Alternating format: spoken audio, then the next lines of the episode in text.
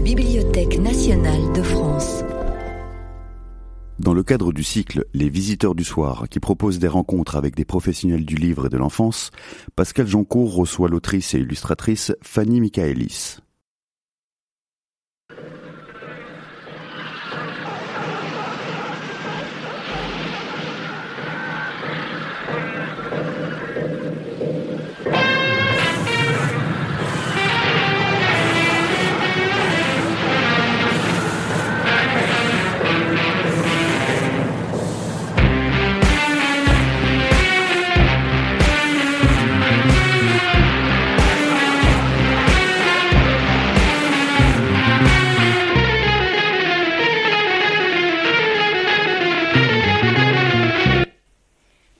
En fait, bah, je suis ravie de t'accueillir, Fanny, dans un petit comité, mais je suis ravie que tu sois là. En fait, donc Fanny Michaelis, qui est euh, autrice de bande dessinée, qui, euh, écrit aussi euh, pour la jeunesse, des livres pour la jeunesse, qui illustre beaucoup pour la presse, qui est aussi musicienne, qui a une casquette de musicienne, d'où l'introduction à cette rencontre. Elle a aussi encore beaucoup d'autres cordes à son arc que nous allons avoir euh, l'occasion de découvrir tout au long de cette, euh, de cette discussion. Euh, donc voilà. Ben, donc Fanny, en fait, comment passe-t-on Tu as, toujours eu une grande passion pour le dessin, en fait. Oui. Mais comment passe-t-on du dessin, en fait, à, la, à une école de bande dessinée, et notamment donc l'école d'art euh, supérieur d'art à Saint-Luc, à mhm. Bruxelles. Comment en arrive-t-on à cette, euh, à, cette, euh, à cette école et à cet intérêt pour la bande dessinée? Bah, en tout cas, je pense qu'il n'y a pas un seul chemin. Le mien n'était pas le, forcément le plus court parce que je suis arrivée à Saint-Luc en fait après avoir fait plusieurs années d'études aux Beaux-Arts de Paris. Donc moi, j'étais pas spécialement destinée à l'écriture euh, comment dire, de narrative euh, et dessinée. J'étais vraiment, euh, j'avais fait des études de peinture, j'étais plutôt dans une optique de développer un travail dans le milieu de l'art contemporain, comme c'est la promesse aux artistes qui, voilà, qui, qui circulent et qui développent leur travail dans ces écoles d'art. Et en fait, après un an et demi passé aux Beaux-Arts de Paris, après déjà deux ans passés en prépa aux ateliers des beaux-arts de la ville de Paris. Donc on commence à accumuler les années d'études et aussi de peinture. En l'occurrence, euh, hum, moi j'ai eu comme une sorte de blocage, c'est-à-dire de désintérêt euh, ou de baisse d'intérêt pour la peinture et, euh, et je savais pas très bien en fait vers quoi aller. J'étais très attirée à la fois par l'animation et, et par la narration mais le, mais le mot, enfin en tout cas l'idée d'aller vers la bande dessinée n'était pas très, voilà, pas très consciente. Et j'avais très envie de partir de Paris aussi. Je crois que euh, c'était, euh, j'étais assez désargentée et j'avais envie d'une autre vie que celle, euh, voilà, que promettait la vie parisienne. Et puis peut-être voilà simplement de nouveaux horizons. Et je suis allée pas au l'autre bout du monde, mais je suis allée à Bruxelles. Et c'était euh, déjà assez dépaysant et c'était un ailleurs. Euh, et, hum, et, je suis, j'ai passé le concours euh, de, donc de l'Institut Saint-Luc de Bruxelles et j'ai été admise avec un dossier que j'avais monté assez à l'arrache quoi. Enfin franchement j'avais pas un bagage voilà j'étais pas il y avait des gens qui arrivaient dans cette école et qui étaient vraiment passionnés par la bande dessinée. Je peux pas dire que c'était vraiment mon cas. Et en fait j'ai eu beaucoup de chance parce que je suis arrivé dans un atelier qui était dirigé, enfin, c'est-à-dire l'école avait un cursus à la fois théorique et puis un, voilà, on avait un travail d'atelier.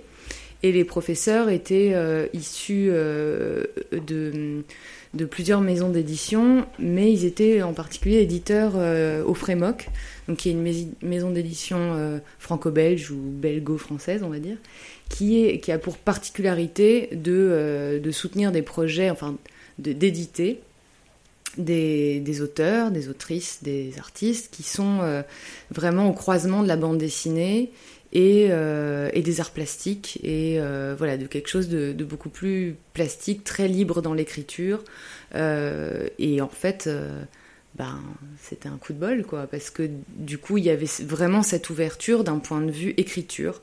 Et quand je dis écriture, je parle aussi d'écriture euh, graphique, parce que du coup, la bande dessinée euh, a cette euh, particularité qu'on écrit avec le dessin, quoi, et qu'on peut aussi Évidemment, c'est un art, comment dire, pluriel, puisqu'il y a aussi le, verbe, le mot, mais on peut, et en l'occurrence, c'est vrai que moi j'ai un travail qui n'est pas très bavard, en tout cas bavard de mots. Mais, euh, mais voilà, ça permet de raconter des choses en images. Quoi.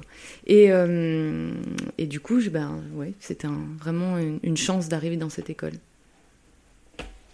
Et du coup, en fait, euh, pour tes premières publications, tu as la chance de rencontrer, en fait, pas, Stéphane Blanquet. Blanquet donc, hmm via en fait ce qui est l'ancêtre, on dira, des réseaux sociaux actuels, hmm. via euh, MySpace en fait. Ouais, c'est ça.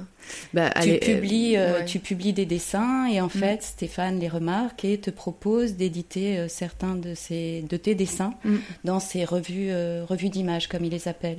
Donc j'ai noté, il y a la tranchée Racine. La tranchée Racine, il y en a d'autres. Oui, à l'époque ça avait un autre nom, mais le muscle carabine, je crois, c'était le premier. Ça, le muscle carabine. En fait, euh, si mes souvenirs sont bons, je pense que les éditions euh, United Dead Artists, qui sont les éditions de, euh, de cet artiste donc, qui s'appelle Stéphane Blanquet, qui est à la fois lui-même un artiste pluridisciplinaire, c'est-à-dire que il a évolué à la fois dans la bande dessinée, dans ce qu'on peut appeler qualifier d'illustration, mais il, a développé depuis des années un travail qui explose vraiment les, les limites, on va dire, de l'édition, tout simplement. C'est-à-dire que là, en ce moment, vous pouvez aller voir une exposition personnelle de, Stéphane Blanquet à la Halle Saint-Pierre en ce moment. Donc, il développe vraiment des installations sous toutes leurs formes. Enfin, voilà, il est, c'est quelqu'un de très productif et, euh, et qui, à, cette époque-là, il me semble, c'était vraiment la naissance de ses éditions.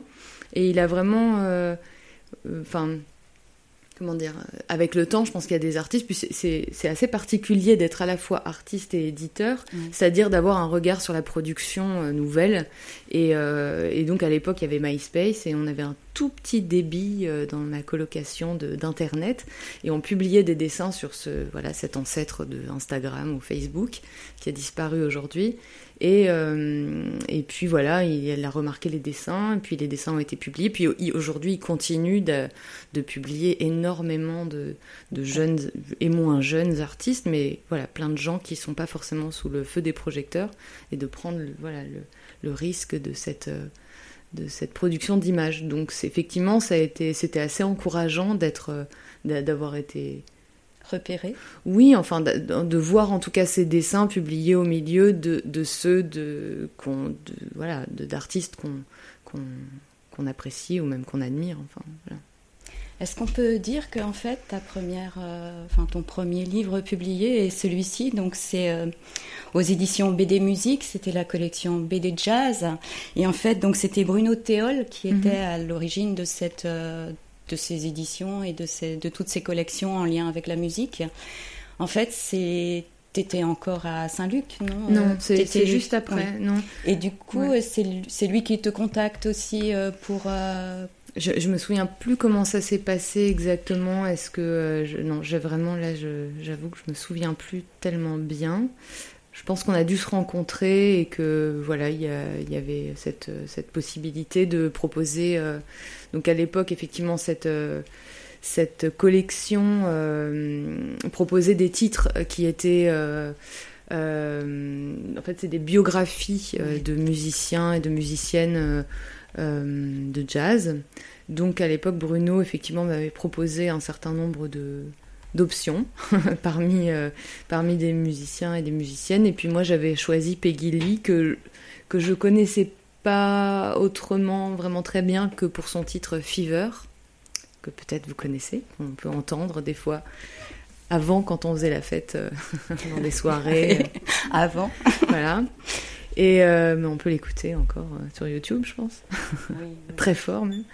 Et, et du coup, et du coup, c'était l'occasion, voilà, de me plonger dans sa vie et puis de proposer.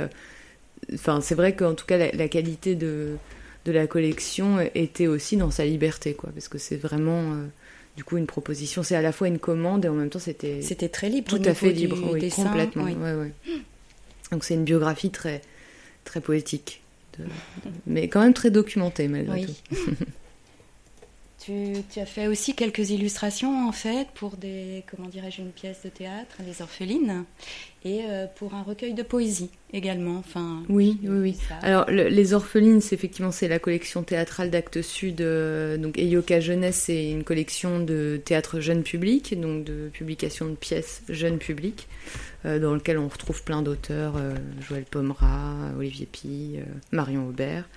Et effectivement, je pense même que ça précède Peggy Lee. En oui, il y a des chances. Et, euh, et quant, au, quant à la collaboration avec Donia Beriri pour le recueil de poèmes, en fait, c'est une, une, musicienne, compositrice, qui évolue plutôt sous le nom d'Achille. Achille.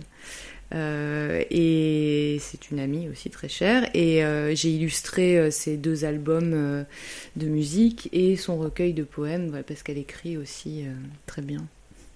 En fait, je regardais Les Orphelines, puisqu'on parlera du genre tout à l'heure, et mhm. dès le début, en fait, c'était quand même. je vous lis juste le début du résumé. Il y a des pays, lorsqu'une petite fille vient au monde, on la tue. C'est vraiment affreux. C'est parce qu'on parlera beaucoup du genre, euh, mm. je pense, un peu après dans notre discussion, notamment euh, au niveau de, la, de ton travail pour la presse. Donc, euh, mm-hmm. déjà au départ, c'est des sujets quand même assez, assez forts. Ensuite, donc, tu vas rencontrer les éditions Cornelius, mais le premier projet que tu vas éditer chez eux, en fait, qui s'appelle donc Avant mon père aussi était un enfant. En fait, ce projet-là, c'est, tu l'avais déjà dans tes, dans tes cartons, en fait, avant de le proposer à Cornelius et de... Euh, oui, enfin, tu avais déjà travaillé dessus, en oui, fait. Oui, oui, oui. Enfin, euh, Quand je l'ai proposé à Cornelius, j'avais déjà pas mal travaillé dessus. Euh, oui, il y avait eu une rencontre un peu ratée avec un autre éditeur. Et, et quand j'ai rencontré Jean-Louis Gauttet, donc, qui est l'éditeur euh, le créateur de la maison d'édition indépendante Cornelius. Euh, bah, il a, il a soutenu, enfin, il m'a dit oui, quoi, ok, on y va. Et avec, voilà, avec, je dirais, cette grande qualité et ouverture d'esprit de laisser le projet se faire. C'est-à-dire, c'est un projet qui est assez expérimental, qui est assez bizarre, euh, c'est un récit pratiquement muet euh, et euh, assez étrange, à vrai dire. Et, il a vraiment. C'est un conte, oui, vraiment. C'est c'est vraiment un conte. C'est c'est l'histoire d'un enfant qui qui est vieux. Enfin, il y a plein de croisements d'un couple qui peut pas avoir d'enfant. Enfin, il y, a plein de choses qui se croisent, plein de thématiques dans ce livre. Et, et pareil, il m'a vraiment laissé mener le projet à bien euh, euh, en posant dessus un regard très bienveillant. Donc euh, c'était c'était une grande chance. Et puis bon, moi j'étais assez fan des éditions Cornelius qui sont vraiment une des maisons d'édition les plus les plus pointues dans le sens de, de l'exigence, on va dire, tant en termes de contenu que de hum, qualité d'objet. Euh, voilà, avec l'association, c'est vrai que ce sont deux maisons d'édition qui en France ont construit avec des projets différents d'ailleurs et des démarches différentes, mais, mais euh, une vraie, un vrai sillon euh, qui ont donné voilà, l'opportunité à des auteurs euh, vraiment très particuliers, quoi, très, parfois très radicaux, de, de voilà, d'avoir une voix dans le paysage français, international de, des arts graphiques. En fait, je vais revenir peut-être un petit peu sur ton dessin qui est très particulier, qui quand même est très particulier dans la bande dessinée.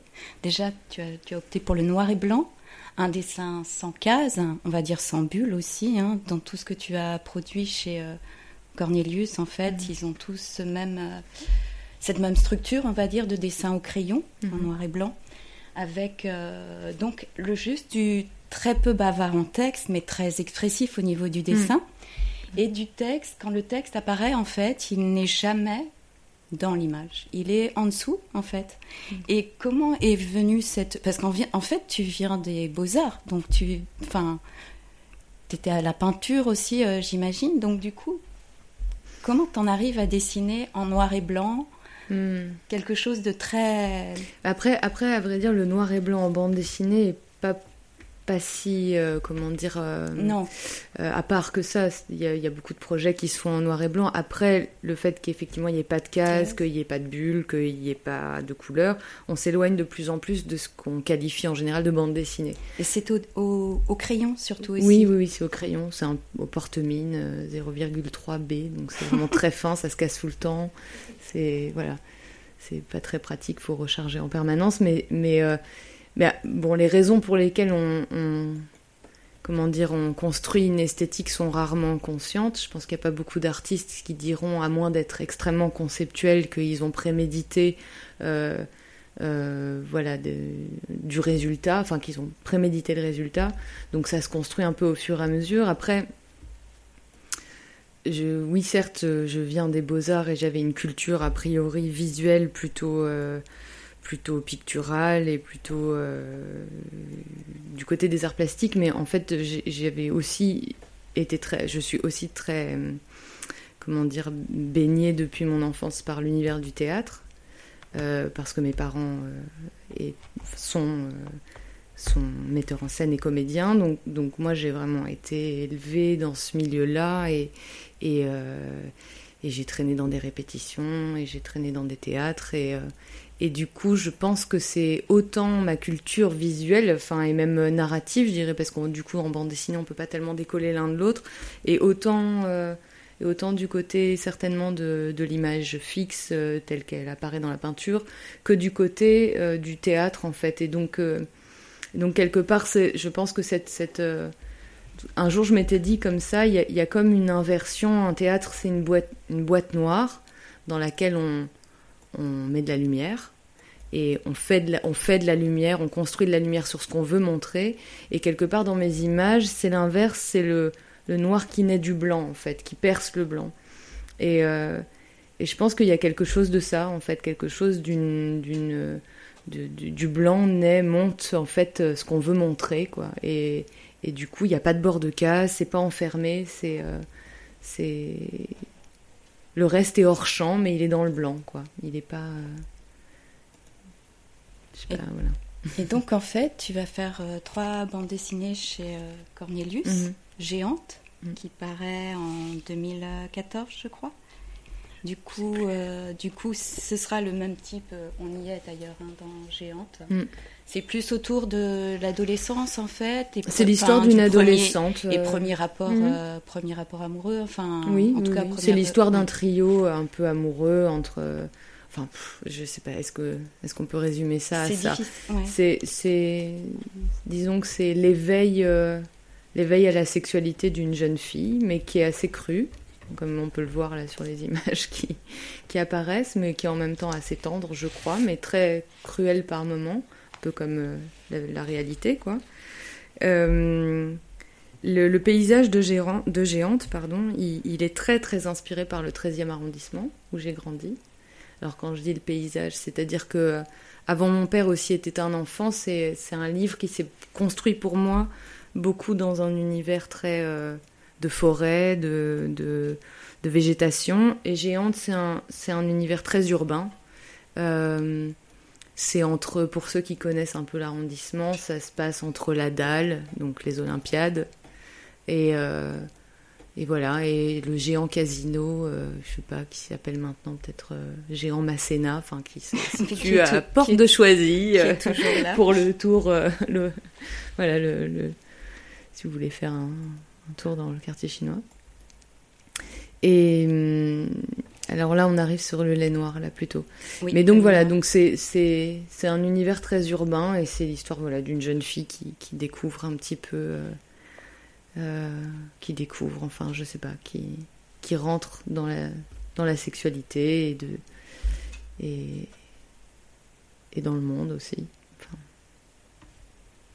Et toujours, en fait, oui, c'est, euh, ces dessins où les, comment dirais-je, les dialogues sont oui, en oui, dehors oui. des- Ouais. du dessin. Après, c'est un, un livre qui est beaucoup plus réaliste, même si là, c'est difficile de, de dire ça au vu des images qu'on voit circuler sur les écrans, mais qui est beaucoup plus ancré finalement dans une réalité que ne l'était avant mon père aussi était un enfant. Donc dans la forme, il y a quelque chose de, évidemment très, de très cohérent. C'est- c'est exactement la même technique, c'est on pourrait dire exactement le même genre de mise en page, mais dans le contenu, euh, c'est c'est un livre en fait qui est, qui est très prosaïque, je sais pas si c'est le mot, mais enfin qui est très concret en fait.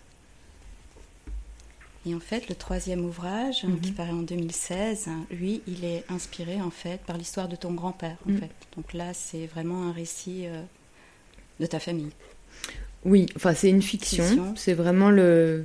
Enfin, j'affirme vraiment le côté fictionnel, on va dire, parce que pour le coup, euh, je pense que c'est un projet qui a, qui a mûri longtemps avant de trouver son, sa forme et puis simplement que je vienne à le dessiner.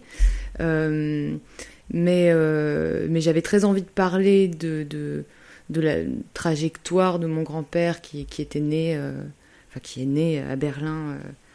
en 1920 et qui, et qui est arrivé en France en gros à la fin de la guerre 39-45 euh, et qui, qui était juif et euh, mais ce qui est pas du tout dit dans le livre pas que j'avais envie de l'omettre mais que je pense que c'est vraiment un livre sur l'exode en fait. C'est une espèce d'errance c'est un jeune garçon qui erre euh, dans un territoire en guerre.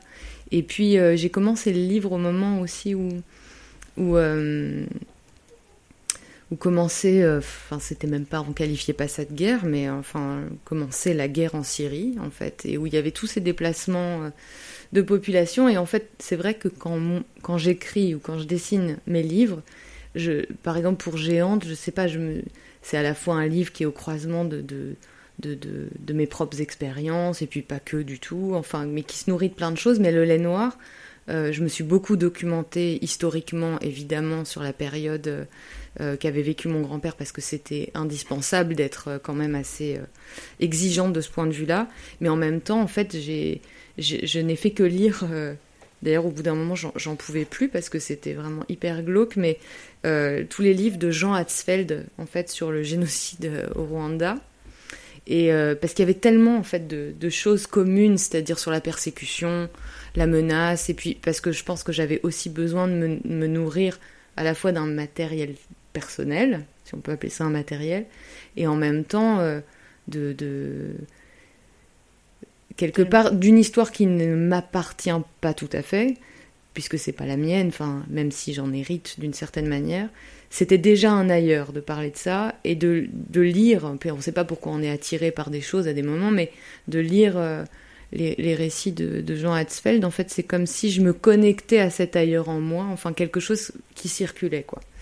Et euh, donc ça a nourri même visuellement, en fait, il y a des séquences dans le livre où, où le personnage de Peter, qui est, ce jeune garçon, qui est un peu le héros du, livre, traverse des marais, et c'est vraiment, vraiment en référence aux marais euh, décrits euh, voilà, par les témoignages Tutsi qui, qui se cachaient, enfin c'est affreux, mais qui se cachaient dans les marais pour échapper à leur euh, à la persécution, quoi, et à la mort, en fait. Et tu ancres aussi bien ça dans la, enfin, je veux dire, dans l'histoire, euh, Mm. enfin, la, la Seconde Guerre mondiale, en fait, avec. euh, Oui, oui, mais en fait, c'est c'est c'est- drôle parce fort, que c'est dit dans le livre, dans l'introduction, que qu'effectivement il y a une référence euh, biographique, mais en revanche, à aucun moment dans le livre c'est c'est prononcé. Enfin, on parle jamais, de, je parle pas de nazis ni de ni de juifs ni de, de Shoah, enfin peu importe. Mais il y a des images. Mais, qui- mais les images, évidemment, sont très nourries de cette iconographie, entre guillemets. Et, et du coup, ça paraît extrêmement évident euh, pour les lecteurs en général que ça se situe à cet endroit-là, là où moi j'ai laissé ouvert, en fait. C'est dans, enfin, dans le, le, résumé qu'en fait aussi. euh, Oui, oui, oui, oui. Qui introduit, t'introduit, effectivement, euh, bien ça sûr. ça met dans l'histoire. Ensuite, Fanny, tu as entre-temps aussi publié, en fait, pour la jeunesse, non pas de la bande dessinée, mais des albums. Tu Mhm. as, en fait, euh, publié chez Thierry Magnier deux albums de... deux albums. Donc, euh, dans mon ventre et Une île. Donc voilà, donc là des albums couleurs hein, pour mhm. la jeunesse. Je vais te laisser parler en fait de ce premier album qui est dans mon ventre, qui est aussi ton expérience très personnelle de la maternité. Enfin, mhm. Et puis de Une île, qui est un conte un peu déjà écologique. Donc, euh, si tu veux le. Hum, dans mon ventre, en fait, c'est euh, voilà, un livre euh, comme ça. c'est un texte que j'ai écrit effectivement enceinte et hum, et c'était pas un texte à proprement parler destiné à la jeunesse. D'ailleurs, en fait, je crois que quand on écrit, enfin, ou c'est peut-être un défaut de ma part, mais je je sais pas très bien à qui je m'adresse. Enfin, je veux dire, il n'y a pas forcément de euh, je m'adressais hmm, comment dire bon, à l'enfant que je portais probablement. Enfin, il y avait quelque chose comme ça, mais je savais pas très bien euh, à qui ça, pourrait être destiné en tant que lectorat. En revanche, euh, je savais que j'avais envie de faire un livre illustré. Or, en France, euh, les livres illustrés pour les adultes, euh, ça n'existe pas. On n'a pas cette culture, c'est-à-dire les adultes lisent de la bande dessinée, ça c'est acquis, je crois. Même les femmes lisent de la bande dessinée maintenant, de plus en plus. Et il y a plein de choses qui, qui se passent d'un point de vue graphique, mais c'est vrai que un album comme celui-ci, euh, c'est-à-dire vraiment texte-image, enfin je peux vous montrer, voilà, euh, et qui s'adresse pas vraiment à des enfants, c'est très particulier.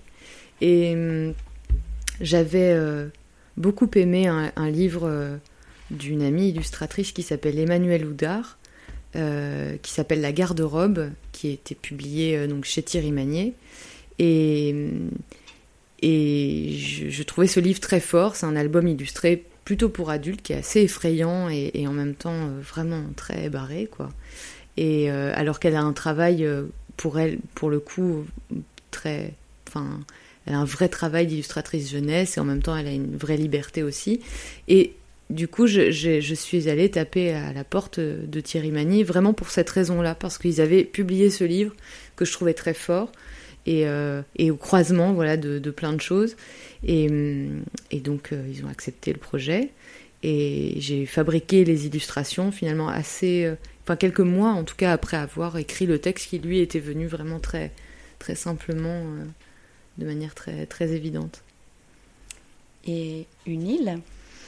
Et une île c'est pour le coup c'était vraiment un, un, désir de, de conte en fait je, je, comme, beaucoup d'entre nous mais j'ai été très marquée par les contes et par la cruauté des contes traditionnels euh, euh, occidentaux et puis euh, enfin de, Grimm, d'Andersen et puis tout type de contes. Mes parents me lisaient beaucoup de contes et, et j'aimais beaucoup ce motif de la toute petite fille d'une toute petite fille qui, qui comme ça qui est qui porte comme un handicap sa, petitesse et qui, en l'occurrence, en plus naît et tue sa mère, enfin sa mère meurt en couche. Donc vraiment, ça commence hyper mal, comme dans vraiment les, contes euh, anciens, où peut-être que les mamans mouraient plus souvent en couche. Alors du coup, aujourd'hui, ça passe pas super bien quand même. Hein. Je pense qu'on a moins envie de lire ce genre de choses. C'est moins d'actualité, peut-être, heureusement, dans nos pays. Et, hum, mais ça commence comme ça. Et en fait, elle se retrouve avec son père euh, et son père la trouve vraiment, euh, enfin la méprise fortement de, par cette taille euh, minuscule. Elle peut absolument pas l'aider. En plus, ils vivent tous les deux seuls sur une île. La mère les menace de, détruire l'île et, elle, elle lui sert absolument à rien. Et en plus, sa femme est morte. Enfin, c'est affreux. Et, et, en plus, non contente d'être toute petite, cette petite fille traîne derrière elle une espèce de, en fait, elle est née dans un sac de fourrure, comme une sorte de placenta, mais euh, poilu. Donc euh, vraiment, alors là, les, chances de toucher un public large s'effondrent absolument. Euh, et donc, elle traîne ce truc derrière elle, et ce truc est vraiment dégoûtant, quoi, parce que parce qu'il se, il y a plein de poussière, il y a plein de branches d'arbres, il y a plein de choses qui se mettent dedans, donc Donc c'est vraiment, ça achève euh, totalement tout, ça désespère totalement le père. Et puis, euh, bon, je vais, je vais raconter la fin, tant pis. hein. mais, euh, mais la mère, qui menace pendant toute. euh, donc, la mère MER, hein, pas la mère, euh, évidemment. La mère qui menace tout au long du livre ces, ces deux seuls humains, plus une vieille grand-mère un peu qui est dans le coin, mais qu'on voit pas vraiment souvent, de de- d'engloutir leur île euh, achève son travail et engloutit l'île et en fait ce, cette espèce de, de placenta poilu qui s'est gonflé de graines et, et bien se gonfle d'eau et puis devient une île en fait. Et, et cette île sauve le père, sauve la grand-mère et sauve la petite fille. Et puis en plus comme il y avait plein de trucs dégueulasses dedans euh, qui en fait étaient euh, toute la biodiversité, et bien, euh, eh bien un monde nouveau euh, se reconstruit. Donc euh, voilà. Un beau conte hein, avec des, des illustrations euh, en fait un peu japonisantes, euh, je trouve, une impression de. Oui. C'est- Je crois que le format fait beaucoup parce qu'il y a effectivement, puis les motifs, euh, Les motifs. la végétation, et, et, euh, effectivement, c'était. Et c'est un livre en fait qui a eu un écho en Chine puisqu'il a été traduit. Il a euh, été traduit en. Chine, ouais. Et en fait, côté jeunesse, tu as encore dans tes cartons, je crois, un projet, euh, un projet autour de Dans la peau de loup, c'est ça? Euh, oui, dans la peau du loup. Dans la peau du loup. J'espère que je me trompe pas. Il y a une page de titre normalement. Ma peau de loup. Voilà. peau de loup. Ouais, c'est ça. Donc là, tu nous proposes quelques. Oui, c'est un, projet qui un est, qui, projet. est, qui est en cours, qui, est, qui, qui se modifie, qui n'est pas, qui est pas terminé, dont je retravaille le texte et même l'intention. Enfin, voilà, c'est un work in progress pour l'instant. Il n'y a pas de, de, de date du tout de sortie de prévue. C'est vraiment une première que je montre quelques images comme ça. C'est, c'est un travail euh, voilà, en cours. euh. Une autre casquette que tu as, euh, Fanny, et tu es très présente dans la presse en fait. Tu Mhm. illustres beaucoup dans la presse. Mhm. Tu as commencé, euh, je crois, avec euh, Revue 21 et euh, Oui, avec le magazine littéraire. oui. Et là, tu travailles beaucoup avec euh, Le Monde, Mm. le Libération et Le Temps en Suisse. Oui, beaucoup, ouais. Oui, Ouais. C'est essentiellement mes interlocuteurs dans la presse. Donc ça, c'est un travail que j'ai développé.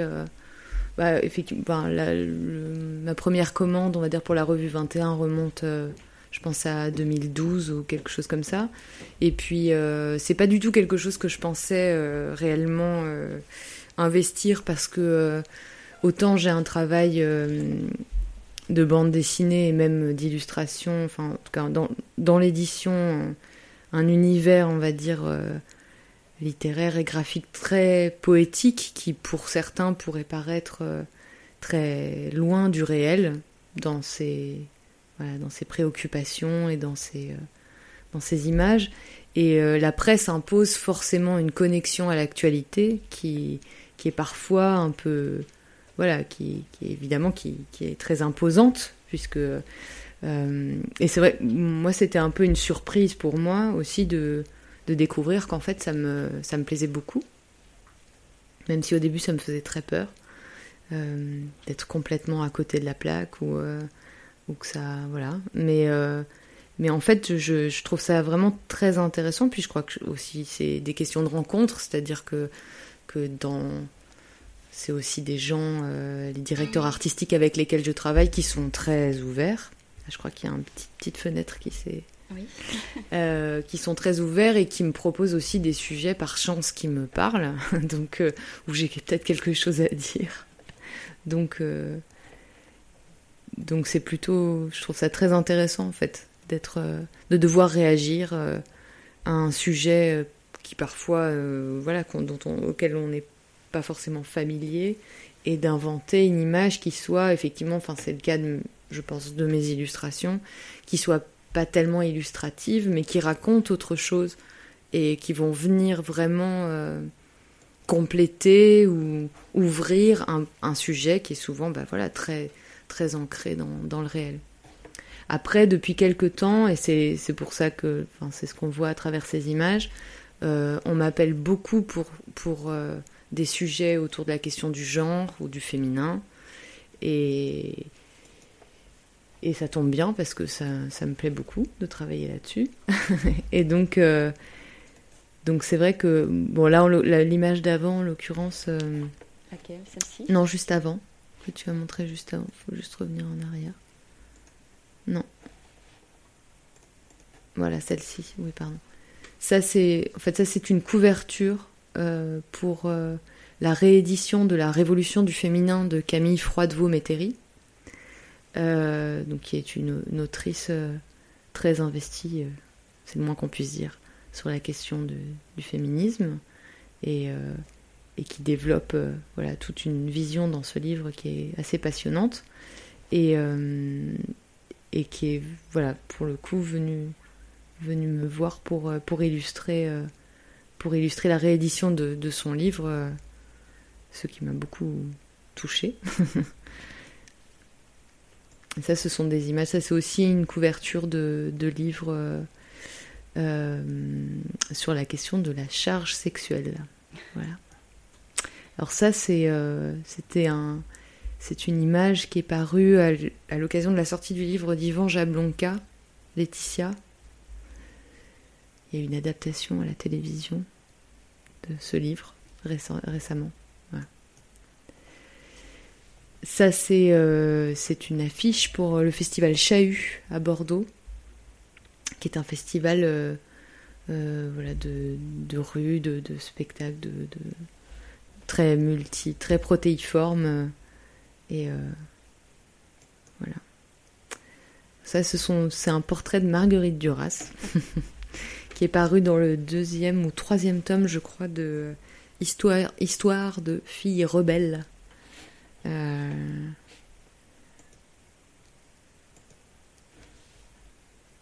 j'ai un trou sur l'éditeur.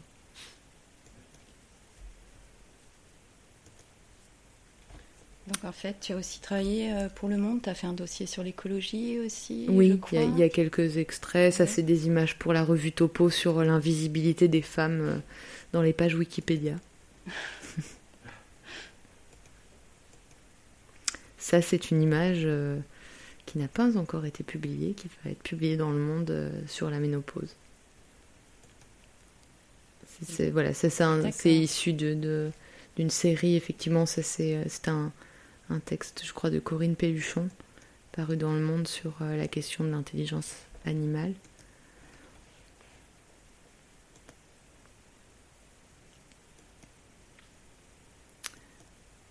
Antispécisme. Ce qui frappe, c'est toujours tes couleurs. Euh, oui, oui, oui. Bah, en fait, paradoxalement, le, comment dire, la contrainte euh, de la presse est évidemment euh, très liée au temps, parce que, enfin au temps, je veux dire au temps à la montre, quoi. Pas au journal, puisque. Mais euh, les publications sont souvent très rapides. On a un papier ou des fois on n'en a pas. Et du coup, c'est vrai que la technique du petit crayon euh, qui se casse tout le temps avec un, du porte-mine, ça fonctionne pas vraiment quand on a des délais très courts et qu'on doit fournir un croquis en avance, etc. Et évidemment, la couleur, c'est hyper important.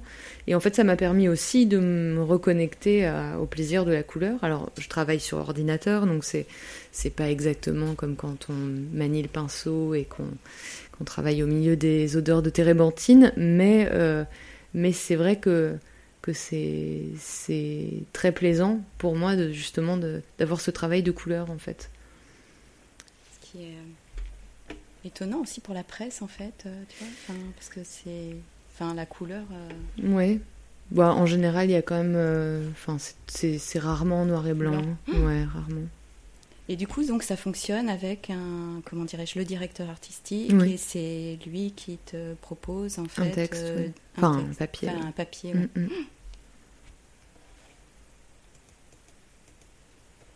Du coup, euh, Fanny, pour, euh, tu as aussi euh, travaillé en fait sur la colorisation de la série Epiphania, donc mhm. par Ludovic.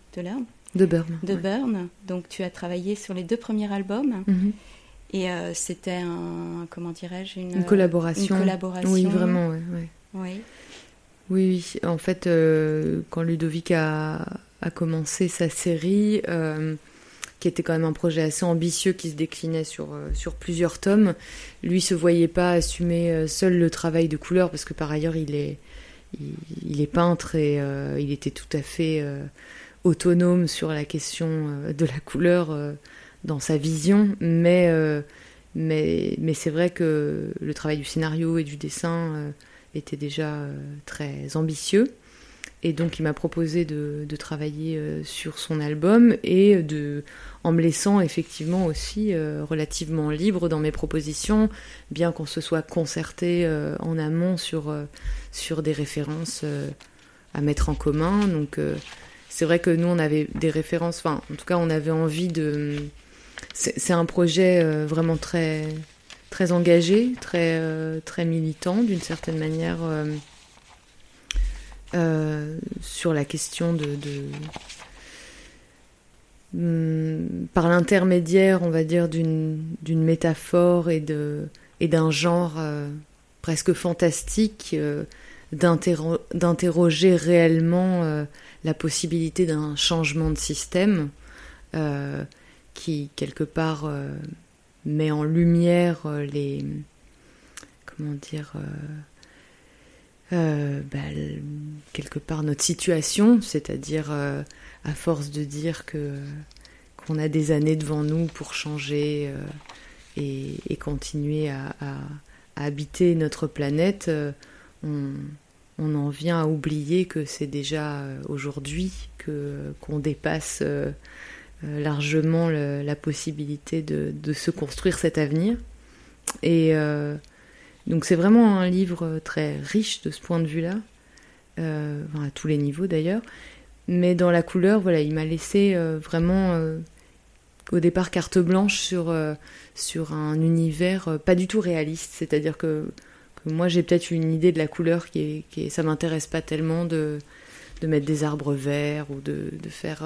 Enfin, je, je, me dis même pas que c'est fantaisiste d'ailleurs, hein, mais c'est après qu'on me dit les couleurs sont très bizarres. Alors que moi je trouve qu'en fait elles le sont pas du tout, mais, mais pourquoi pas c'est normal, j'ai pas de recul.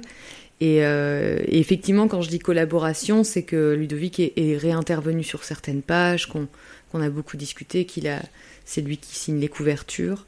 Et euh, voilà, mais que, que j'ai vraiment pu y apporter. Euh, euh je sais pas si tu as quelques ah, images. De retrouver ton diaporama. Je pense qu'il doit sinon être dans une des fenêtres. si tu retournes, voilà, là il est là. voilà quelques extraits. Donc là, c'est quand le héros découvre euh, qu'il lui pousse des cornes.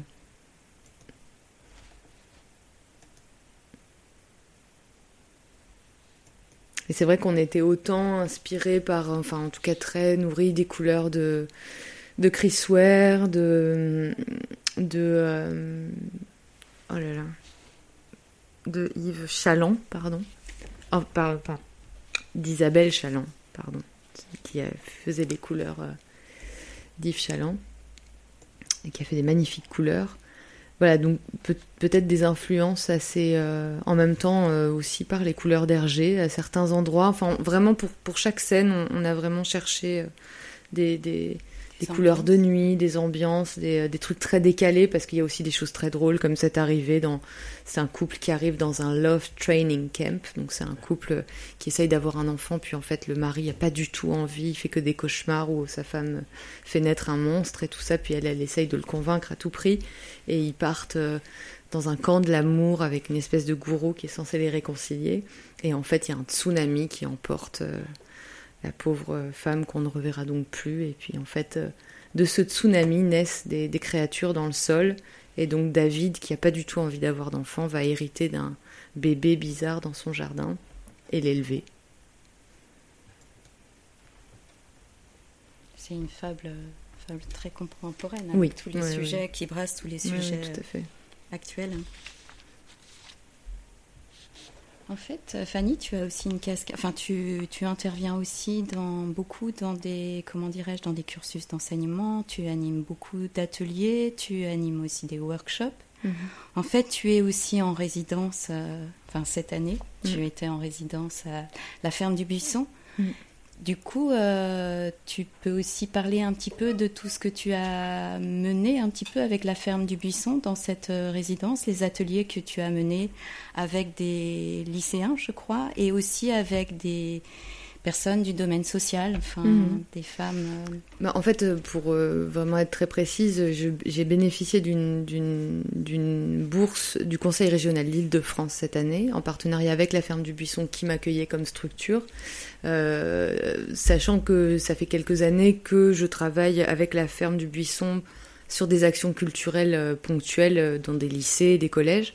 Et, et puis petit à petit, puis on a aussi eu l'occasion de de faire un spectacle euh, euh, écrit et co-écrit avec euh, Louis Fang, Philippe Dupuis, Rodolphe Burger, donc d'être en même temps, voilà, d'avoir plein de projets qui, dans ce lieu qui, qui voilà, qui a comment dire inventé ce festival qui s'appelle Pulp, qui est un festival au croisement des arts du spectacle et des arts graphiques, et qui donc dans ce cadre-là mobilise autour de, autour de lui plein d'artistes issus de la bande dessinée, enfin d'horizons très différents. Et, euh, et, donc cette année, avec la ferme du Buisson, on a, on a monté ce projet de, euh, de, de résidence euh, avec effectivement un, gros travail d'atelier avec des amateurs. et c'est vrai que moi j'avais envie de travailler avec des lycéens, c'était chouette mais j'avais aussi envie de travailler avec des publics euh, très différents. Et on, a, euh, on a eu la chance de mener des ateliers, enfin, en l'occurrence moi, mais j'ai travaillé aussi avec un comédien, euh, Antoine Michaelis, qui est aussi mon frère, sur en fait un projet d'écriture, de bande dessinée et de mise en voix de ce travail de bande dessinée. dans un centre d'hébergement d'urgence au Rincy et, euh, et avec un groupe de paroles de femmes, exclusivement de femmes, de, qui, venaient par la CAF de Noisiel, donc Noisiel où est implantée la ferme du Buisson. Et euh, donc c'est évidemment euh, la promesse d'un public, un public c'est même un peu trivial, mais de personnalités extrêmement riches et avec des univers et des, des, euh, comment des trajets euh, pour le moins divers. Et, et c'était génial, même si euh, malheureusement avec le confinement, comme beaucoup, on a dû sacrifier une partie de nos heures d'atelier et le projet de restitution qui était vraiment un travail de, de mise en voix et de lecture au plateau avec un musicien, avec Ludovic de Burm qui est aussi musicien. Et, mais on a repris les ateliers justement cette semaine et on a un projet d'objet euh, musical. Euh, enfin, on a enregistré des textes avec, euh, avec eux, avec elles. Et, hum, j'espère pouvoir produire malgré tout un, objet qui témoignera de, de, ce, de, ces rencontres en fait. Donc c'est pareil quoi, c'est une découverte, c'est pas forcément quelque chose vers lequel moi je, je pensais vraiment vraiment pas dans ma vie avoir quelque chose à faire avec euh, la transmission, si on peut appeler ça comme ça. Mais en fait, c'est passionnant, je trouve. et, euh, et, mais c'est vrai que je, je, je suis très, euh, comment dire,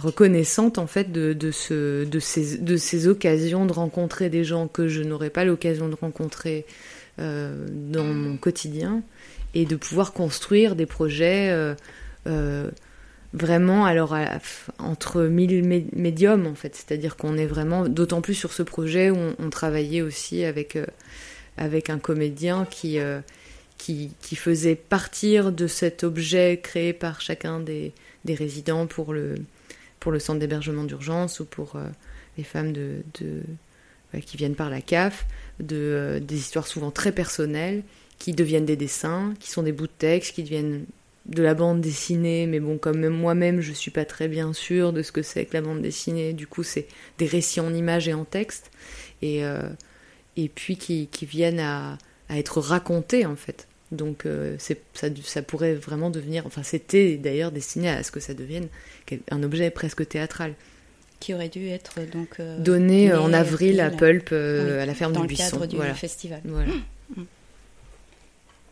Et en fait, euh, dans ce festival, tu es assez familière de ce festival en fait. Tu as participé plusieurs années. À... Bah, c'est le spectacle dont je parlais. Effectivement, on avait Billy the Kid. Billy the Kid, I Love You, qui était un projet initié par Louis Fang, qui est qui est une autrice euh, qui écrit pour la bande dessinée, mais, mais pas que, qui a, qui a publié un roman récemment qui a, été très euh, bien accueilli chez Actes Sud, euh, qui écrit pour le théâtre et qui est aussi scénariste pour le cinéma, enfin qui est vraiment pluridisciplinaire et, qui a un projet à la fois de vidéo sur des compositions de Rodolphe Burger. Euh, sur voilà et du dessin en direct que nous faisions avec réalisions avec Philippe Dupuis qui est un auteur de bande dessinée que je ne présenterai plus enfin qui, qui est vraiment très voilà très grand auteur de bande dessinée et c'était un concept album à la, à la base, en fait? C'était déjà un album? euh, Alors, j'ai vraiment... Franchement, j'ai honte, mais, mais je me souviens plus des textes. Euh, de, c'est Rodolphe qui avait, euh, qui avait mis en musique, en fait, des poèmes de... Ça doit être écrit sur le site, mais je ne sais... J'ai vraiment un trou. Là, ça fait un petit moment, c'était en 2016. Euh, des très beaux poèmes sur Billy the Kid. Et, et de ça est né, je pense, le le désir de, de Lou de, de, mettre en image à partir de montages vidéo, de, de films, de, de réin, euh, revisiter en fait la figure de Billy the Kid en fait. Et euh, je vois aussi, c'était dessiné sur du papier, du verre, du sable en fait. Ouais, c'était repris par des caméras. Enfin, ouais, il y avait tout un système euh, ouais, très technique, euh, pas forcément ultra technologique, mais de, de reprise de vitres, de, de, aussi de, on dessinait aussi sur des des enfin des écrans euh, d'ordinateur. Et en fait, tu avais fait aussi, euh, comment dirais-je, euh, au buisson, ils avaient fait donc une. Oui, c'était des, c'était des performances euh, comment pendant. un clin d'œil aussi à la fameuse émission. Oui, oui, oui, avec. voilà, c'est ça. Avec Claire Bretéché et bien d'autres. Mm. Donc des, des cadavres esquis en ça. direct sur Oui, oui, oui. Mais c'était c'était très festif, c'était très bordélique, c'était très bien d'ailleurs, c'était très amusant euh, à faire. Mais effectivement, ça, ça, a eu lieu à plusieurs reprises. Billy the Kid était beaucoup plus, euh, voilà, c'était une autre, tout à fait une autre forme. Mais surtout cette année, je devais donc euh, proposer une exposition euh, ouais. Dans le cadre du festival, qui normalement sera reportée à 2021. On espère tous que d'ici là, on aura le droit de donc en fait, c'était euh, Corpus. Oui. Donc c'est une exposition euh, qui, euh, qui en fait se déplie euh, dans un lieu. La ferme du Buisson, c'est vraiment c'est presque une petite ville. C'est construit autour d'une grande halle. Je crois que c'était une usine, mais je ne veux pas dire de bêtises, je sais plus de quoi. Et en fait, il y a des anciennes écuries avec des box. Et en fait, donc, mon exposition, euh, enfin, quand le confinement est arrivé, on était en train de construire. C'est vraiment une installation. En fait, la, la proposition, c'est pas du tout euh, une proposition d'exposition, euh, d'encadrement de planches ou de choses comme ça. C'est vraiment euh, in situ, c'est-à-dire que le lieu a vraiment de grosses contraintes. C'est des toutes petites pièces très hautes de plafond avec plein de, de, reliefs et, avec l'équipe technique de la ferme qui est, assez géniale. On avait voilà, inventé tout un, euh, tout un mobilier inspiré effectivement de, mon travail euh, graphique euh, qui, qui, venait habiter ce, ce, ce, cet endroit avec de très grands dessins. Donc là, les dessins qui sont là, en fait, sont, sont très grands. Enfin, vont être imprimés en très très grand format et et pour cette exposition, j'étais en train, et je suis encore en train de, de aussi de créer toute l'ambiance, euh, l'ambiance entre guillemets, mais toute la, comment dire, un, tout un habillage sonore en fait de musique et de, de voilà de son, d'atmosphère, d'atmosphère exactement. En fait, tu travailles aussi sur, comment dirais-je, une adaptation radiophonique du mhm. lait noir. Donc, Tu nous as enfin, apporté quelques, quelques extraits. Et c'est pareil, en fait, tu fais un tu, tu, tu, bascules un petit peu, enfin, tu, à partir de tes, de tes histoires, en fait, tu cherches à les, à les habiller, à les projeter dans d'autres univers, en fait. Soit... En fait, c'est presque, enfin, c'est les hasards qui font ça, mais quand euh, il y a il y a deux ans, je crois, il y a eu une exposition euh, au mémorial de la Shoah qui s'appelait euh, Shoah et bande dessinée, si je ne me trompe pas.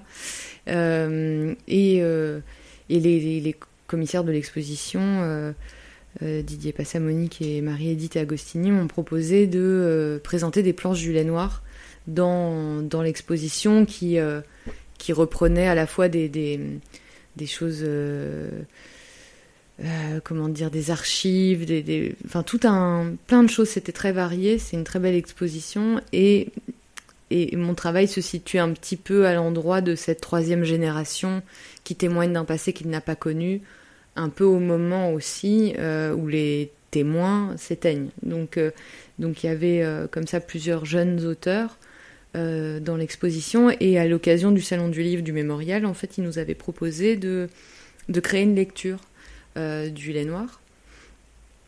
Donc du coup, j'ai fait un peu ce travail à rebours, c'est-à-dire que d'un texte, enfin pardon, zut, d'un livre d'images, en fait, j'ai écrit un texte, euh, un texte tout à fait littéraire, euh, qui est vraiment une adaptation de mes images en, mots, et qu'on a joué avec avec Patrick Michaelis, qui est mon papa, qui est comédien, et Ludovic de Burm, qui est donc aussi musicien. Euh, à l'occasion de, voilà, de, ce, de ce salon. Et en fait, on, on a eu l'occasion de le jouer plusieurs fois, plusieurs, euh, dans plusieurs lieux, au musée de l'histoire de l'immigration. Euh, on devait le jouer à la ferme du Buisson en avril. Bon, voilà. Et, et, en fait, comme beaucoup, certainement, le, le confinement m'a frustré sur certains plans, évidemment, et en même temps m'a donné l'idée de d'en fabriquer une version euh, euh, radio, en fait. Euh, et au départ, c'est vrai que la lecture s'est construite autour des compositions de, de Father Kid. Father Kid, c'est le groupe que, que, je partage avec Ludovic de Burn, le groupe de musique. Et, hum, et, en fait, petit à petit, c'est imposé pour moi de, de, de créer une, une, musique originale, enfin en tout cas un habillage, un, un travail original de son autour de, autour de ces textes. Je vais peut-être euh, en lancer un. Oui, tu peux mettre sais-tu, euh, mère, peut-être. sais-tu?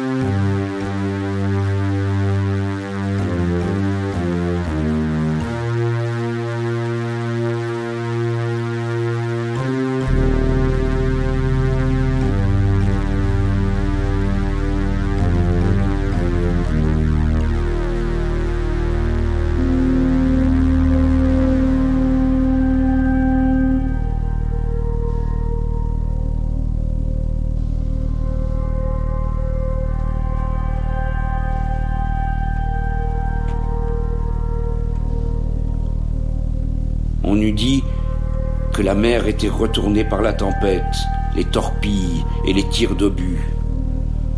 On eût dit qu'elle s'était jetée tout entière au ciel et qu'elle eût pu y disparaître en un brouillard lourd et écumeux si nous n'avions pas finalement rejoint le continent, qu'elle eût pu s'y dissoudre tout à fait et nous laisser secs et misérables si nous n'avions pas finalement réduit l'ennemi en cendres sur les hauts flancs d'une montagne brûlée. On eût pu le dire, mais la guerre se tait et s'enfouit dans les êtres en silence.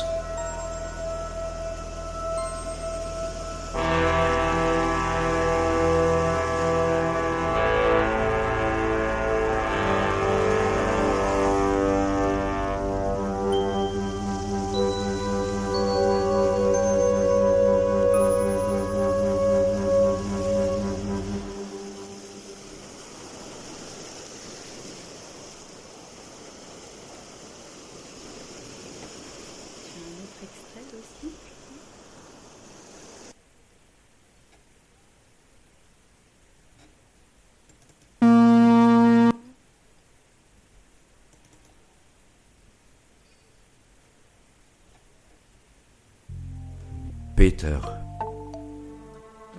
Je suis le bois. Deux yeux qui percent les collines. Je les guette depuis des jours. À la nuit tombée, quand l'obscurité goûte devant mes yeux, alors que la chaleur du jour s'élève du sol, invisible, pour rejoindre l'air glacé de la nuit. À l'aube, quand ils hissent le drapeau, qu'ils font sonner leur tambour, quand ils raclent leurs gamelles,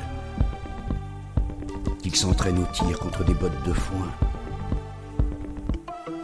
Ma seule chance de traverser le pays sans être arrêté, c'est de me faire passer pour l'un d'eux.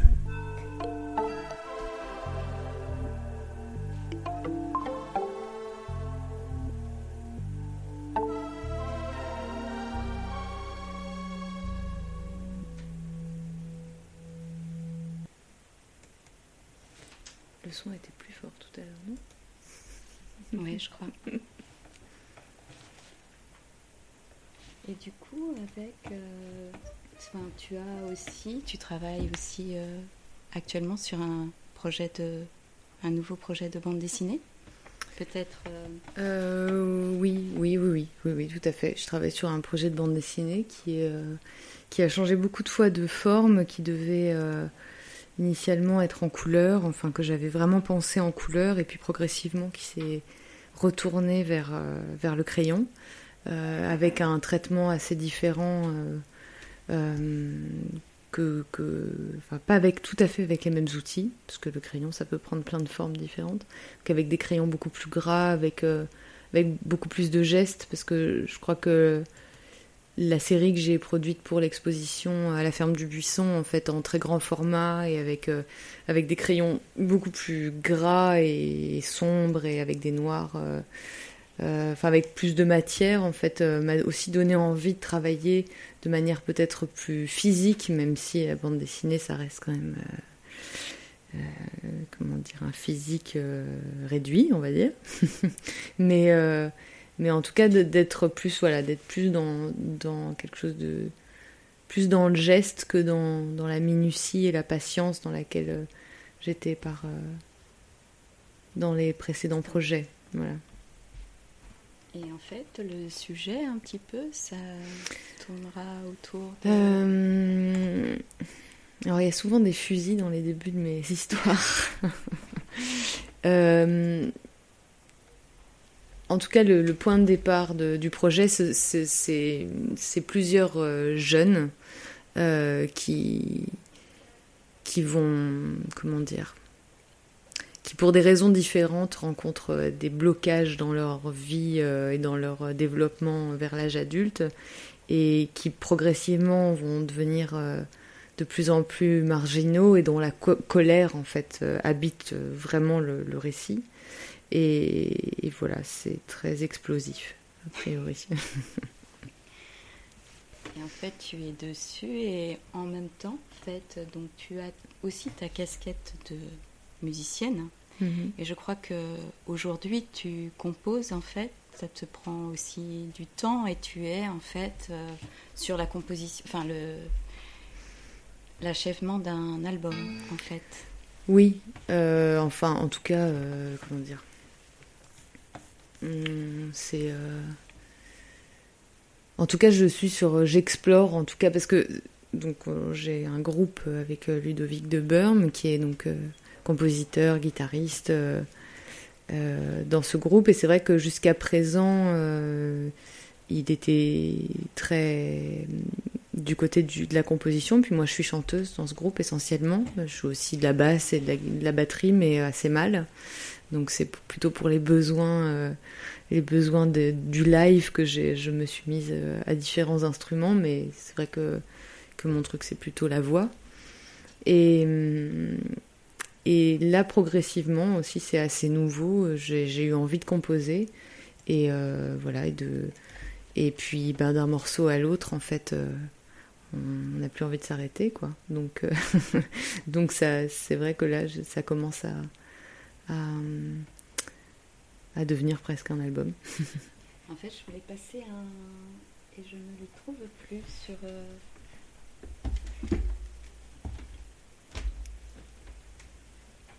Sur ton disque là du coup, je... sais pas. Et sur notre, sur ce qu'on a sur le bureau.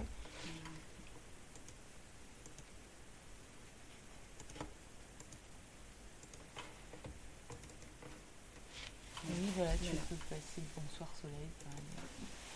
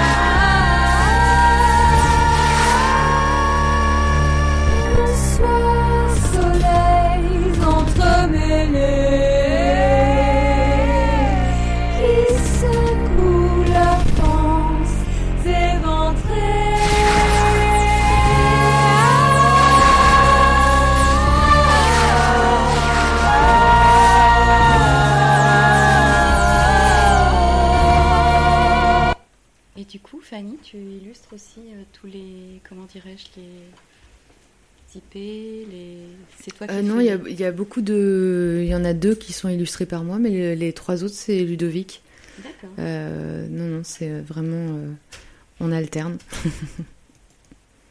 Et d'ailleurs, quand je dis que, que, je suis en train de faire un album, c'est vrai que euh, c'est la première fois qu'en fait je, je, me mets à, à composer particulièrement de mon côté comme je disais, c'était souvent Ludovic qui amenait euh, les compositions et sur lesquelles moi j'intervenais dans un second temps. Euh, mais il n'est pas dit du tout que ce ne soit pas une collaboration au final parce qu'on est en train de fabriquer aussi des, morceaux ensemble. Donc, euh, D'accord. Donc tu es sur des projets, enfin tu as plusieurs projets, donc côté musique, côté mhm. bande dessinée, un livre pour la jeunesse, tu as d'autres. Euh, non, parce que ça fait beaucoup. De... En fait, tu as aussi, donc, euh, je veux dire, tu fais beaucoup de. Enfin, de. Dans l'enseignement, tu te. Euh, oui, mais je suis pas. non, mais j'enseigne pas. C'est-à-dire que je suis intervenue effectivement à l'université d'Amiens l'année dernière euh, pendant un an. J'ai eu la chance de faire un, workshop d'une semaine euh, via l'Institut français euh, à, l'école Bezalel, qui est les Beaux-Arts de Jérusalem, en 2018. Donc c'était une semaine dédiée à, la collaboration entre des artistes français et puis les élèves de master de, l'école. C'était absolument génial. Et euh, donc c'était l'occasion à la fois de travailler pendant une semaine de manière très intense avec des étudiants, euh, qui étaient toutes, toutes, je dis toutes parce que c'était beaucoup des filles, mais toutes euh, très, avec un super niveau et puis vraiment très, vraiment passionnées quoi. Et, puis de rencontrer des artistes là-bas et, et, de donner aussi des conférences. Enfin, voilà, il y a eu. c'était une semaine très riche. Mais effectivement, voilà, ça m'arrive d'intervenir, comme cette année aussi à Saint-Luc, je suis intervenue aussi dans le master. d'être jury. J'ai été jury cette année aux, Arts Déco de Strasbourg, enfin l'AIR de Strasbourg maintenant ça s'appelle. et à chaque fois, c'est des expériences que je trouve oui, passionnantes, quoi, vraiment. Mais mais bon, voilà, j'ai pas de poste euh, attitré de, de, prof, euh, je suis pas enseignante. Euh, non, mais c'est quelque chose que... tu ne refuses pas. ah non, non, j'adore ça. Non, non, je trouve ça vraiment. Non, non, je trouve que c'est vraiment hyper intéressant. C'est riche en mm, mm. échanges. Et... Oui, oui, non, vraiment, je, je c'est une découverte, quoi. Bon, ça fait quelques années déjà, mais, mais, mais qui ne cesse pas de, de se renouveler, en tout cas. Et tu parlais du, enfin, on a beaucoup parlé du genre à travers euh, toutes ces, mhm. comment dirais-je, toutes tes œuvres. Euh. Et en fait, tu parlais aussi de ton, de ta semaine de workshop à, à Jérusalem. Mhm. Et tu disais que en fait, dans ce cursus, il n'y avait que des filles. Oui, il y avait un garçon, mais euh, il y avait beaucoup de filles. enfin, je veux dire, ça m'est arrivé de discuter avec des, comment dirais-je, des autrices de bande dessinée et dans les écoles, c'était plutôt une tendance inversée. mais ça s'inverse complètement. Euh, c'est assez étonnant, quoi. oui, oui, mais à Saint-Luc cette année, dans le master de bande dessinée, donc c'est quand même des cinquièmes années, euh, bah, il y a une majorité de filles, quoi. Et les profs eux-mêmes disent, c'est voilà, nous, moi j'étais une génération, euh, j'ai 36 ans, j'étais une génération où c'était moitié-moitié. Avant, c'était clairement plus de garçons et puis, et puis moins de filles. Et puis alors, il paraît-il, d'après d'après les, ses amis euh, profs, enseignants, c'est c'est en train de complètement basculer. Et effectivement, après, à Betzalel, c'était particulier parce que c'est un département euh, art visuel, donc on n'est pas typiquement sur la bande dessinée. En fait, ils, ont entre autres comme prof euh, dans ce cursus une autrice que moi j'adore, qui s'appelle Routou Modane, qui est publiée chez Actes Sud en France et qui a elle-même un travail de bande dessinée qui est, qui est, plus traditionnel, mais qui est, qui est quand même vraiment très très personnel quoi et euh, donc voilà ils, ils, ont un bagage d'illustration de bande dessinée enfin en tout cas ils ont clairement un bagage vraiment euh, vraiment très intéressant très étoffé mm.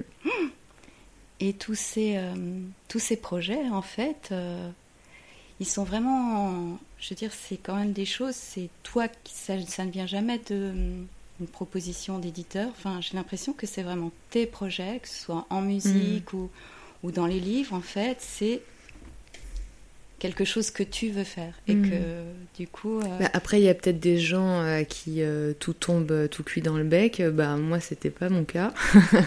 Donc voilà c'est pas du tout une complainte mais c'est effectivement la presse c'est vraiment quelque chose que j'ai démarché. Effectivement c'est c'est aussi, je crois que quand on a... Je pense qu'il y a plusieurs, plusieurs façons d'être euh, auteur, d'être artiste, d'être, euh, je sais pas, enfin d'être dans du côté du créatif, parce qu'on peut être du côté du créatif dans plein de choses, pas que dans l'art, bien sûr. Mais, euh, la question qui se pose dans ce métier-là en particulier, c'est quand même la question du désir, quoi. C'est-à-dire que pour faire 200 pages de dessin il faut en avoir un petit peu envie. Donc euh, c'est vrai que, pour l'instant, mais je dis pas que c'est pas quelque chose que j'exclus, mais, euh, il faut que ça m'appartienne quand même très fort pour que, ce désir euh, résiste. Donc, donc, et puis effectivement, c'est, je crois que c'était pas du tout pour moi anticipé d'avoir envie de faire autant de musique comme ces derniers mois ou de, ou de, faire un livre pour la jeunesse, mais pas pour la jeunesse. Euh, ou voilà, de, de ça, ça, on sait pas très bien, non Je sais pas comment les choses euh, s'articulent des fois en soi pour mm. que, pour que. Et après, je pense que j'ai aussi un rapport à l'écriture, qu'elle soit dessinée ou ou euh, littéraire ou musicale, qui est très fort qui est un refuge en fait, qui est quelque chose qui aussi euh, construit une bulle euh, autour de soi. Donc euh, je pense que tous les tous les auteurs, toutes les autrices de bande dessinée n'ont pas du tout ce rapport-là à, leur médium en fait, parce qu'il y a beaucoup de gens qui aiment travailler en collaboration. Moi, je suis dur à cuire là-dessus, quoi. C'est un défaut d'ailleurs, mais c'est même un gros défaut, mais c'est difficile pour moi de voilà, je manque encore, j'ai envie pour se perfectionner, mais, euh, mais de, souplesse parfois pour euh, accueillir euh, L'univers d'un autre L'univers d'un autre, et puis bon, voilà, tant que c'est le sien n'est pas épuisé et qui se renouvelle, ma foi, ben, on est condamné à vivre avec soi-même. Donc c'est. Mais bon, voilà, c'est pas quelque chose que j'exclus, mais c'est vrai que pour l'instant, ça c'est pas. Effectivement, ça explique peut-être pourquoi aussi on même si on me propose des choses maintenant en illustration, quand même, je, serais malhonnête de dire le contraire. Et d'ailleurs, c'est très gratifiant. Euh, mais, euh, mais les projets d'édition euh, sont venus voilà, de moi. Oui, mm. d'accord. Mais tu as eu d'autres d'autres propositions Oui, bah, de fait, en illustration, en presse ou en édition, je veux dire, c'est oui aujourd'hui. En bande dessinée? En bande dessinée, non. Mais, euh, mais est-ce vraiment de la bande dessinée? Non. voilà. Si tu veux rajouter euh, quelque chose, Fanny, ou si vous avez des questions euh, à poser dans la salle, Corinne? Peut-être sur le temps de, la résidence BNF, qu'est-ce que ça Oui. apporte Oui. Ben, alors euh, évidemment la, question de la résidence à la BNF, elle est euh, alors pour le coup quand je dis que ce serait malhonnête de dire qu'on me propose rien, pour le coup là c'était très gratifiant d'être euh, d'avoir cette voilà cette invitation, je dirais. après l'année étant ce qu'elle a été, malheureusement cette résidence est une résidence quelque peu distancielle, mais mais l'année n'est pas finie. et, euh, et, je trouve, euh, enfin en l'occurrence, le travail sur chronique, euh, moi j'ai trouvé ça bah, passionnant, encore une fois, comme, comme toutes les rencontres où tout d'un coup on rentre. voilà, de découvrir ce qu'avait pu être le confinement pour les équipes, pour la bibliothèque, pour un lieu comme celui-là. Qu'est-ce que ce temps suspendu, d'en discuter, de, de réfléchir à, comment transmettre ça en images, euh, en laissant la place de ce ressenti en même temps en y amenant mon univers. Euh, voilà, après, euh, après je, voilà, je pense que l'année n'est pas finie, la résidence non plus, et, et j'espère qu'elle qu'elle produira encore d'autres rencontres. en fait, tu animes, enfin, tu tu seras sur une table ronde. Oui, euh, oui le 28 novembre. Euh, Et tu animeras aussi des ateliers? Non, Pas à cette occasion. Mais effectivement, je pense que l'année a été beaucoup bouleversée et que ça s'annonçait pas, euh, cette première résidence à la BNF hein, pour des auteurs de bande dessinée ça n'en sait pas du tout euh, de la manière dont elle se déroule là. Mais c'est la même chose à la ferme du Buisson, en fait. Tout a été interrompu. Je veux dire, mm. vous n'avez pas pu mener au bout non plus. Non, il a fallu transformer simplement l'objet de la résidence et, puis mm. modifier, euh, voilà, modifier nos, notre euh, idée de départ, quoi. Ce qui donne mm. aussi des fois d'autres idées, en fait, et, et qui fait qu'on s'adapte à la situation. Et là, j'ai eu l'occasion de, voilà, de voir ce matin les les personnes avec qui on fait cette résidence et en fait c'est comme si on s'était quitté la veille et, on raccroche les wagons comme ça et, puis finalement c'est génial quoi. Donc et oui, puis c'est super. Mais tu vois avec euh, effectivement ah ce bah final de mise en parole euh, lors du festival du pulp euh, ça aurait été oui mais bon ça n'a pas pu être et, c'était c'était déjà assez une expérience oui oui tout très à fait. riche. Mm. Je sais pas si vous avez des questions. non. Si, par rapport à ce que vous disiez sur le fait que vous faites ou pas de la bande dessinée, qu'est-ce que. Mm. Euh, je crois que vous avez dit, euh, pas sûr que ça soit de la bande dessinée. Mm-hmm. Ouais. Est-ce que qu'est-ce que je pense que c'est quoi? Non, mais en fait, euh, en fait, je je je je crois pas que ce soit très important d'avoir euh, de qualifier dans le fond. Pour moi, c'est de la bande dessinée parce que c'est un récit qui se lit en séquence et en images et que donc c'est certainement euh, le qualificatif le plus approprié. C'est on pourrait dire roman graphique, c'est ce qui est souvent et voilà le dénominatif des objets qui, qui rompent un peu avec la traditionnelle vision qu'on a de la bande dessinée. Euh, mais en général, c'est quand même le roman graphique, c'est un mot qui, qui, a été inventé par Will Eisner et qui est un auteur américain. Euh, et, et c'est un, un, auteur qui écrit. Il y a, en général, il y a beaucoup de textes en fait. Donc euh, c'est vrai que dans mes livres, il n'y en a pas beaucoup. Donc euh, roman graphique, bande dessinée, voilà. Après tout, euh, c'est des livres, quoi. C'est une histoire. Enfin, oui, et puis je, je, je, je, crois que en fait, c'est vrai que moi, je ne passe pas mon, mon, temps à me demander euh, effectivement dans quel cas ça rentre, sans un mauvais jeu de mots. Mais euh, et je vois bien que par exemple, quand je travaille avec des amateurs qui qui n'ont pas du tout une culture de l'image ni de la bande dessinée, euh, ils sont pas offusqués quoi par la forme. Enfin, je veux dire, euh, il n'y a pas de, il y a pas de, quand il n'y a pas d'a priori, en fait, bah il n'y a pas, pas de, de gêne quoi. C'est-à-dire que je dirais presque que que c'est peut-être plus compliqué pour euh, de jeunes ados euh, qui sont nourris, euh, biberonnés au manga, par exemple, de, s'adapter à d'autres formes de lecture. Donc, donc, pour le coup, c'est un public que je connais parce que je, travaille avec. Ça m'arrive de travailler souvent. Enfin, ça m'est arrivé souvent de travailler avec des lycéens. Et c'est vrai que, que leur culture de, de, la bande dessinée, c'est vraiment le manga, quoi. Donc moi, je me sens assez loin là pour le coup de, de... Enfin, ça dépend de quoi évidemment parce que dans le manga c'est tellement vaste mais mais dans le type de série qu'ils lisent en plus c'est vrai qu'après c'est un défaut aussi certainement de ma part mais je, je manque de culture à ce niveau-là. Et du coup euh, je, je, pense que là ils sont beaucoup plus saisis par la forme finalement que euh, que des dames euh, que voilà qui qui ont jamais lu de bande dessinée du tout ou même qui lisent pas forcément de livres d'ailleurs.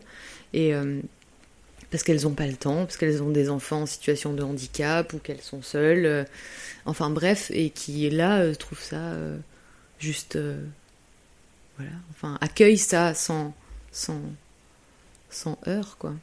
Donc j'ai pas vraiment de réponse, mais bon voilà, c'est pas grave que ce soit un peu flottant. bon. Oui, je vous remercie, merci d'avoir été là. Et merci beaucoup à toi aussi, bah, Fanny, merci, pour Pascal, cette merci rencontre. à Corinne, merci à la BNF. Il y aura peut-être d'autres occasions. De Avec plaisir. pour que tu découvres vraiment euh, physiquement euh, le ça. lieu qui pourrait être intéressant ouais. aussi euh, pour toi. Donc, mm, mm, mm. Avec plaisir. Merci. En tout cas, un grand merci à toi. Merci beaucoup. Vous venez d'écouter un podcast de la Bibliothèque nationale de France. Retrouvez les conférences, rencontres et créations de la BNF sur toutes les plateformes de podcast ainsi que sur le site bnf.fr.